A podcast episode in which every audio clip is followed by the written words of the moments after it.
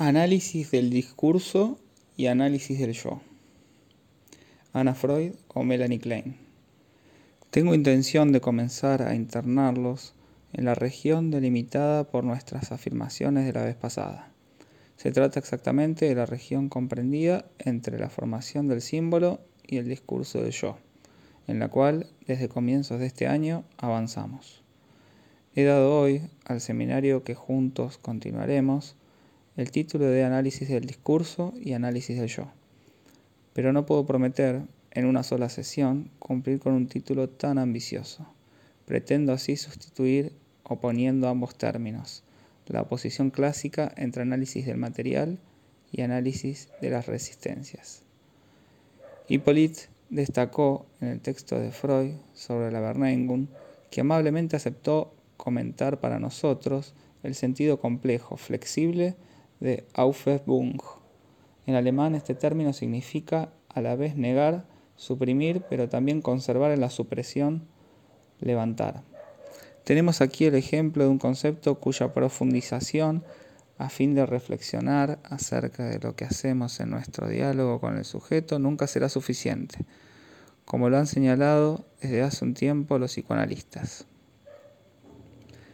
Por supuesto, que es con el yo del sujeto, con sus limitaciones, sus defensas, su carácter, con lo que tenemos que vernosla. Tenemos que hacerlo avanzar, pero ¿cuál es la función que cumple en esta operación? Toda la literatura analítica está enredada en torno a su definición exacta. Las elaboraciones recientes que consideran al yo del analizado como aliado del analista en la gran obra analítica implican contradicciones severas. En efecto, es muy difícil definir al yo como una función autónoma y al mismo tiempo como un maestro en errores. Sede de la ilusión, lugar de una pasión que le es propia y que conduce esencialmente al desconocimiento, salvo que se desemboque en la noción no sólo de bipolaridad o bifuncionamiento del yo, sino estrictamente hablando de splitting, distinción radical entre dos yo, función de desconocimiento. Esto es el yo en análisis, como lo es también, por otra parte, en una gran tradición filosófica. Hay párrafos en el libro de Ana Freud, El yo y los mecanismos de defensa, donde se tiene la impresión, siempre y cuando se venza el lenguaje a veces desconcertante por su estilo cosista, de que habla del yo en el estilo de comprensión que intentamos mantener aquí. Al mismo tiempo tenemos la impresión de que ella habla del hombrecito que está en el hombre, que tendría una vida autónoma en el sujeto y que estaría allí para defenderlo. Padre, cuidado a la derecha, padre, cuidado a la izquierda, contra lo que puede acometerlo tanto desde fuera como desde dentro. Si consideramos su libro como una descripción moralista, entonces ella, sin duda alguna, habla del yo como sede de cierto número de pasiones, en un estilo que no es indigno de lo que la Roquefoucauld señala como las astucias incansables del amor propio. La función dinámica del yo en el diálogo analítico, por no haber sido rigurosamente situada, sigue siendo pues hasta hoy profundamente contradictoria. Y ello se manifiesta cada vez que abordamos los principios de la técnica. Creo que muchos de ustedes han leído este libro de Ana Freud. Es muy instructivo y ciertamente pueden detectarse en él, pues es suficientemente riguroso. Los puntos en que aparecen los errores de su demostración más patentes aún en los ejemplos que nos ofrece. Examine los pasajes en que intenta definir la función del yo. En el análisis, afirma, el yo solo se manifiesta a través de sus defensas, vale decir, en tanto se opone al trabajo analítico. ¿Significa esto que todo lo que se opone al trabajo analítico es defensa del yo?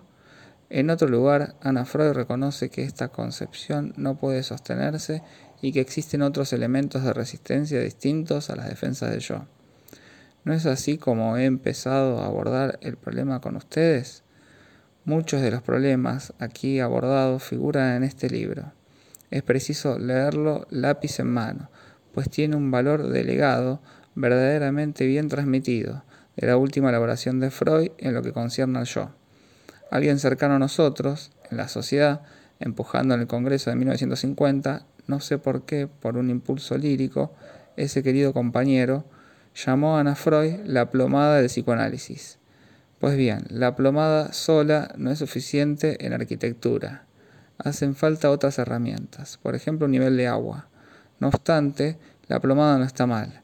No permite situar la vertical de algunos problemas. Voy a pedirle a la señorita Helinier que les presente un artículo de Melanie Klein, La importancia de la formación del símbolo en el desarrollo del yo. No creo que sea inadecuado introducirlo con la lectura de un texto de Ana Freud sobre el análisis de niños y en particular las defensas del yo. He aquí un pequeño ejemplo que ella nos ofrece. Se trata de una de sus pacientes quien decide analizarse a causa de un grave estado de ansiedad que perturba su vida y sus estudios. Lo decide a fin de obedecer a su madre. Al comienzo del análisis, dice Ana Freud, su actitud hacia mí era amistosa y sincera, pero advertí, sin embargo, que en sus relatos evitaba cuidadosamente toda alusión a sus síntomas y no mencionaba las crisis de ansiedad que sufría entre las sesiones. Su actitud amistosa cambiaba inmediatamente cada vez que deliberadamente yo intentaba traer al análisis su síntoma o interpretaba su ansiedad en base a ciertos datos de sus asociaciones. En tales ocasiones me hacía objeto de un torrente de observaciones burlonas e irónicas. Toda tentativa de hallar una relación entre esta actitud de la paciente y su comportamiento con su madre fracasó totalmente. La relación consciente e inconsciente de la niña con la madre era totalmente distinta. Su ironía, sus sarcasmos, renovados sin cesar, desconciertan al analista y durante un tiempo hacen imposible la continuación del análisis. Sin embargo, observé profundizando a continuación el análisis que esta actitud irónica y bromista no era, estrictamente hablando, una reacción de transferencia, y no estaba vinculada en absoluto a la situación analítica. La paciente recurría a esta maniobra cada vez que estaban a punto de surgir sentimientos tiernos, de deseo o ansiedad. Cuanto más fuerte era el ímpetu del afecto, más vehemencia y actitud surgía en su autorridiculación. Solo secundariamente el analista atrae hacia sí estas reacciones de defensa, pues favorece la aparición en lo consciente de los sentimientos de ansiedad de la enferma aunque correctamente fundada en las asociaciones y comunicaciones de la paciente, la interpretación del contenido de la angustia no surtía efecto, pues toda aproximación a los efectos no hacía sino intensificar la defensa, hasta no haber logrado llevar a la conciencia y volver así inoperante el método defensivo, desvalorización, burla, que de modo automático la paciente utilizaba contra sus afectos en todas las circunstancias de su vida el análisis no pudo hacer consciente el contenido de la angustia. Este mecanismo defensivo, desprecio e ironía, se aclara históricamente por una identificación con su padre muerto, quien quiso educar a la niña en el autodominio, burlándose de ella cada vez que se abandonaba a algún arrebato emocional. El recuerdo del padre amado había estereotipado este modo de defensa. El procedimiento técnico a seguir en la comprensión de este caso era comenzar por el análisis de la defensa contra los afectos y elucidar luego su resistencia en la transferencia. Solo entonces es posible analizar verdaderamente la ansiedad misma y sus antecedentes históricos. ¿Qué es lo que aquí se presenta como necesidad de analizar la defensa del yo? No es otra cosa sino el correlato de un error, Ana Freud, en efecto, consideró inmediatamente las cosas desde el ángulo de la relación dual entre la enferma y ella misma. Confundió la defensa de la enferma con aquello mediante lo cual se manifestaba su saber, una agresión contra ella. Ana Freud es en el plano de su yo el de Ana Freud, en el contexto de la relación dual con ella.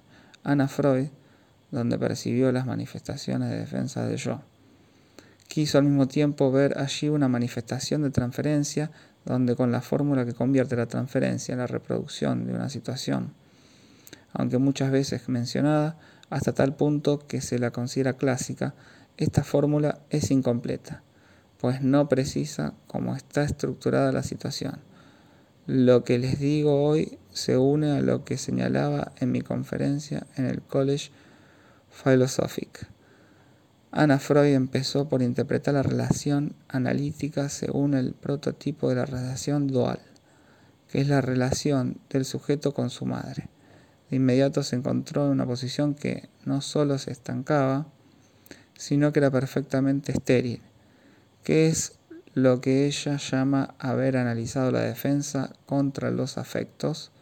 Según este texto, no parece que pueda verse allí sino su propia comprensión.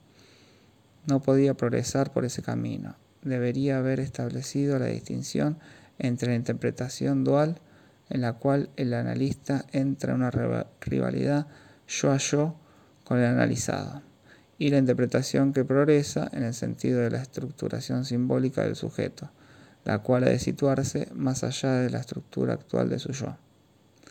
Volvemos así al problema de saber cuál es la Beyahun, la asunción por el yo. El sí que está en juego en el progreso analítico. ¿Cuál es la Beyahun que se trata de obtener cuya revelación es esencial para el progreso de un análisis?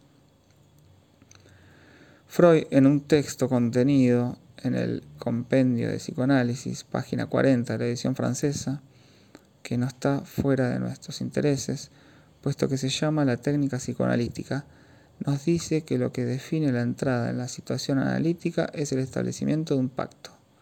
El yo enfermo del paciente promete la más completa sinceridad, es decir, promete poner a nuestra disposición todo el material que le suministra su autopercepción. Por nuestra parte, le aseguramos la más estricta discreción y ponemos a su servicio nuestra experiencia en la interpretación del material sometido al inconsciente. Nuestro saber ha de compensar su ignorancia y ha de permitir al yo recuperar y dominar los dominios perdidos de su psiquismo. En este pacto consiste la situación analítica. Pues bien, mi última conferencia ya lo implicaba, si es cierto que nuestro saber acude en auxilio de la ignorancia del analizado, no por ello dejamos de estar, nosotros también en la ignorancia, en tanto ignoramos la constelación simbólica que yace en el inconsciente del sujeto.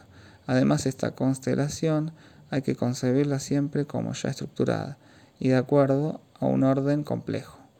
La palabra complejo surgió en la superficie de la teoría analítica por una especie de fuerza interna. Como ustedes saben, no lo inventó Freud, sino Jung. Cuando nos encaminamos hacia el descubrimiento del inconsciente, nos encontramos con situaciones estructuradas, organizadas, complejas. Freud nos proporcionó su primer modelo, su patrón, con el complejo de Edipo. Aquellos entre ustedes que han seguido desde ya hace tiempo mi seminario pudieron advertir cuántos problemas y cuántas ambigüedades plantea el complejo de Edipo, a través de mi comentario sobre los casos que menos pueden ponerse en tela de juicio, pues son los más ricamente delineados por Freud mismo, a saber, tres de sus cinco grandes psicoanálisis.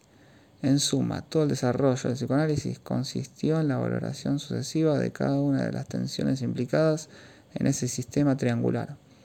Esto solo nos obliga ya a ver en él algo muy diferente a ese bloque masivo que se resume en la fórmula clásica atracción sexual hacia la madre, rivalidad con el padre. Conocen el carácter profundamente disimétrico, desde el origen, de cada una de las relaciones duales que comprende la estructura edípica. La relación que une al sujeto con su madre es distinta de lo que lo vincula con al padre. La relación narcisista o imaginaria con el padre es distinta de la relación simbólica y también de la relación que debemos llamar real, la cual es respecto a la arquitectura que nos interesa en análisis, residual. Todo esto muestra suficientemente la complejidad de la estructura y que no es inconcebible que otra línea de investigación nos permita elaborar el mito edípico superando lo hecho hasta ahora. A pesar de la riqueza del material incluido en el interior de la relación edípica, poco nos hemos despegado del esquema dado por Freud. Este esquema debe, en lo esencial, mantenerse pues Él es, verán ustedes por qué, verdaderamente fundamental, no solo para toda comprensión del sujeto, sino también para toda realización simbólica. Por el sujeto del ello del inconsciente, el cual es un sí mismo y no una serie de pulsiones desorganizadas. Como parte de la elaboración teórica de Freud, permitiría pensar al leer en ella que solo el yo tiene en el psiquismo una organización. Vimos la vez pasada que la reducción misma de la negación que afecta a lo denegado no nos da por ello, de parte del sujeto, su vellajo. Es preciso examinar en detalle el valor de los criterios que exigimos, sobre los cuales estamos, por otra parte, de acuerdo con el sujeto, para reconocer una viajum satisfactoria. ¿Dónde está la fuente de la evidencia? Lo que el sujeto debe autentificar es la reconstrucción analítica. El recuerdo ha de ser revivido con ayuda de los vacíos. Y Freud nos recuerda, a justo título, que jamás podremos confiar íntegramente en la memoria. A partir de entonces, que nos satisface exactamente cuando el sujeto nos dice que las cosas han llegado a ese punto disparador en el que experimenta el sentimiento de la verdad. Esta pregunta nos conduce al núcleo del problema del sentimiento de realidad que abordé el otro día a propósito de la génesis de la alucinación del hombre de los lobos. Di esa fórmula casi algebraica, casi demasiado transparente, demasiado concreta. Lo real o lo que es percibido como tal es lo que resiste absolutamente a la simbolización. A fin de cuentas, ¿No se presenta acaso en su punto máximo el sentimiento de lo real en la ardiente manifestación de una realidad irreal, alucinatoria? En el hombre de los lobos, la simbolización del sentido del plano genital ha sido verworfen. Tampoco debe sorprendernos que ciertas interpretaciones, que suelen llamarse interpretaciones de contenido, no sean simbolizadas por el sujeto se manifiestan en una etapa en que no pueden revelarle en grado alguno cuál es su situación en ese dominio interdicto que es su inconsciente, pues se encuentran aún en el plano de la negación o en el plano de la negación de la negación. Algo aún no ha sido flanqueado, algo que justamente está más allá del discurso, que necesita un salto en el discurso, la represión no puede pura y simplemente desaparecer, solo puede ser superada, en el sentido de Aufhung. Lo que Anna Freud llama análisis de las defensas contra el afecto es tan solo una etapa de su propia comprensión y no de la del sujeto. Una vez que se ha dado cuenta de que está equivocada, al creer que la defensa del sujeto no es una defensa contra ella misma, puede entonces analizar la resistencia de transferencia. ¿A dónde se ve entonces conducida? Hacia alguien que no está allí, hacia un tercero. Aísla algo que debe parecerse mucho a la posición de Dora. La sujeto se identificó con su padre y esta identificación estructura su yo. Esta estructuración del yo es allí designada como defensa. Se trata de la parte más superficial de la identificación pero por ese sesgo podemos alcanzar un plano más profundo y reconocer la situación del sujeto en el orden simbólico. La prenda del análisis no es sino reconocer qué función asume el sujeto en el orden de las relaciones simbólicas, que cubre todo el campo de las relaciones humanas, y cuya célula inicial es el complejo de Edipo, donde se decide la asunción del sexo. Dejo ahora la palabra a la señorita Gelinier quien va a mostrarles cuál es el punto de vista de Melanie Klein. Este punto de vista se opone al de Anna Freud. No en vano, estas dos damas, que no dejan de presentar entre sí ciertas analogías, se enfrentaron en rivalidades merovingias. El punto de vista de Anna Freud es intelectualista y la lleva a formular que en el análisis todo debe ser conducido a partir de la posición mediana, moderada que sería la del yo. Todo parte para ella de la educación o de la persuasión del yo, y a esto se limitará todo. Verán de dónde, por el contrario, parte Melanie Klein, para abordar a un sujeto especialmente difícil, con el cual uno se pregunta cómo se las habría ingeniado Ana Freud para utilizar sus categorías de yo fuerte y yo débil, que suponen una, una posición previa de reeducación. Podrán apreciar al mismo tiempo cuál de ellas se encuentra más cerca del eje del descubrimiento freudiano.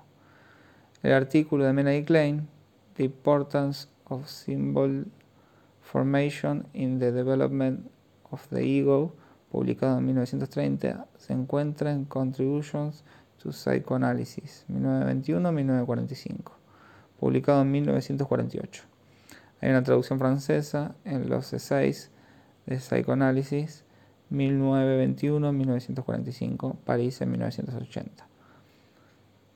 Hay que ver con qué brutalidad Melanie Klein le enchufa al pequeño Dick el simbolismo. Comienza de entrada lanzándole las interpretaciones mayores. Le suelta una verbalización brutal del mito edípico, casi tan escandalosa para nosotros como para cualquier lector. Tú eres el pequeño tren, quieres cogerte a tu madre. Esta manera de actuar evidentemente se presta a polémicas teóricas que no pueden disociarse del diagnóstico del caso. Pero después de esta intervención, indudablemente algo sucede. Todo radica allí. Percibieron la falta de contacto que experimenta Dick. Es este el defecto de su ego. Su ego no está formado. También Melanie Klein distingue a Dick de los neuróticos a causa de su profunda indiferencia, su apatía, su ausencia. En efecto, es evidente que para Dick lo no simbolizado es la realidad. Este joven sujeto está enteramente en la realidad de su estado puro, inconstituida. Está enteramente en lo indiferenciado. Ahora bien, ¿qué es lo que constituye un mundo humano sino el interés por los objetos en tanto distintos, los objetos en tanto equivalentes? El mundo humano es, en lo que se refiere a los objetos, un mundo infinito. En este sentido, Dick vive en un mundo no humano. Este texto es valioso porque pertenece a una terapeuta, a una mujer con experiencia. Ella siente las cosas, las expresa mal, no podemos reprochárselo. La teoría del ego está aquí incompleta, quizá porque ella no se decide a formularla. Sin embargo, muestra claramente lo siguiente. Sí, en el mundo humano los objetos se multiplican, se desarrollan con la riqueza que constituye su originalidad. Lo hacen en la medida en que aparecen en un proceso de expulsión ligado al instinto primitivo de destrucción. Se trata aquí de una relación primitiva, situada en la raíz misma, instintual del ser. A medida que se producen esas eyecciones fuera del mundo primitivo del sujeto, que no está aún organizado en el registro de la realidad propiamente humana, comunicable, surge cada vez un nuevo tipo de identificación. Esto es lo que no puede soportarse y la ansiedad surge al mismo tiempo. La ansiedad no es una especie de energía que el sujeto debería repartir para constituir los objetos. Y en el texto de Melanie Klein no hay frase alguna que pueda interpretarse en ese sentido. La ansiedad siempre es definida como surgente. Arrising. A cada una de las relaciones objetales corresponde un modo de identificación cuya señal es la ansiedad. Las identificaciones a las que se refiere preceden a la identificación yoica, pero aun cuando esta última está realizada, toda nueva reidentificación del sujeto hará surgir la ansiedad. Ansiedad en tanto ella es tentación, vértigo, pérdida de sujeto que vuelva a encontrarse en niveles extremadamente primitivos. La ansiedad es una connotación, una señal, como siempre lo formuló claramente Freud, una cualidad, una coloración subjetiva. Ahora bien, precisamente lo que no se produce en el sujeto al que nos referimos en esta ansiedad. Dick ni siquiera puede lograr el primer tipo de identificación, la cual sería ya un esbozo de simbolismo. Por paradójico que sea decirlo, él está frente a la realidad, vive en la realidad. En el consultorio de Melanie Klein no hay para él ni otro ni yo. Hay una realidad pura y simple. El intervalo entre las dos puertas es el cuerpo de la madre. Los trenes y todo lo demás es algo sin duda, pero no es ni nombrable ni nombrado. Entonces Melanie Klein, con ese instinto de bruto que le permitió alcanzar, por otro lado, una suma de conocimientos hasta entonces impenetrables, se atreve a hablarle. hablar a un ser que, sin embargo, se deja aprender como alguien que, en el sentido simbólico del término, no responde. Está allí como si ella no existiese, como si ella fuera un mueble. Y sin embargo, ella le habla. Ella literalmente da nombre a aquello que, sin duda, participa efectivamente del símbolo, pues puede ser inmediatamente nombrado, pero que hasta entonces no era para ese sujeto más que una realidad pura y simple. Allí adquiere entonces su significación el término premaduración que utiliza para decir que Dick ha alcanzado ya en cierto sentido el estadio genital. Normalmente el sujeto da a los objetos de su identificación primitiva una serie de equivalentes imaginarios que aumentan los engranajes de su mundo. Esboza identificaciones con otros objetos, etc. Cada vez la ansiedad detiene la identificación definitiva, la fijación de la realidad, pero estas idas y venidas proporcionarán su marco a ese real infinitamente más complejo que es el real humano. Después de esa fase, durante lo cual los fantasmas son simbolizados, aparece el estadio llamado genital, en que la realidad entonces es fijada. Ahora bien, para Dick la realidad está bien fijada, pero porque no puede realizar esas idas y venidas está inmediatamente en una realidad que no conoce desarrollo alguno. Sin embargo, no se trata de una realidad totalmente deshumanizada, a su nivel. Ella significa, ya está simbolizada, pues puede dársele un sentido.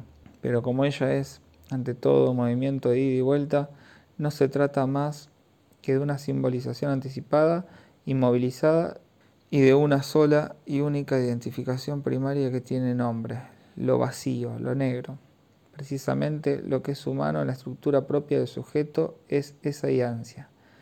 Y es ella la que en él responde. El sujeto no tiene contacto sino con esa iancia. En esa iancia solo cuentan un número muy limitado de objetos que el niño ni siquiera puede nombrar, como han podido observar. Ciertamente dispone ya de cierta aprehensión de los vocablos, pero no ha realizado la aún.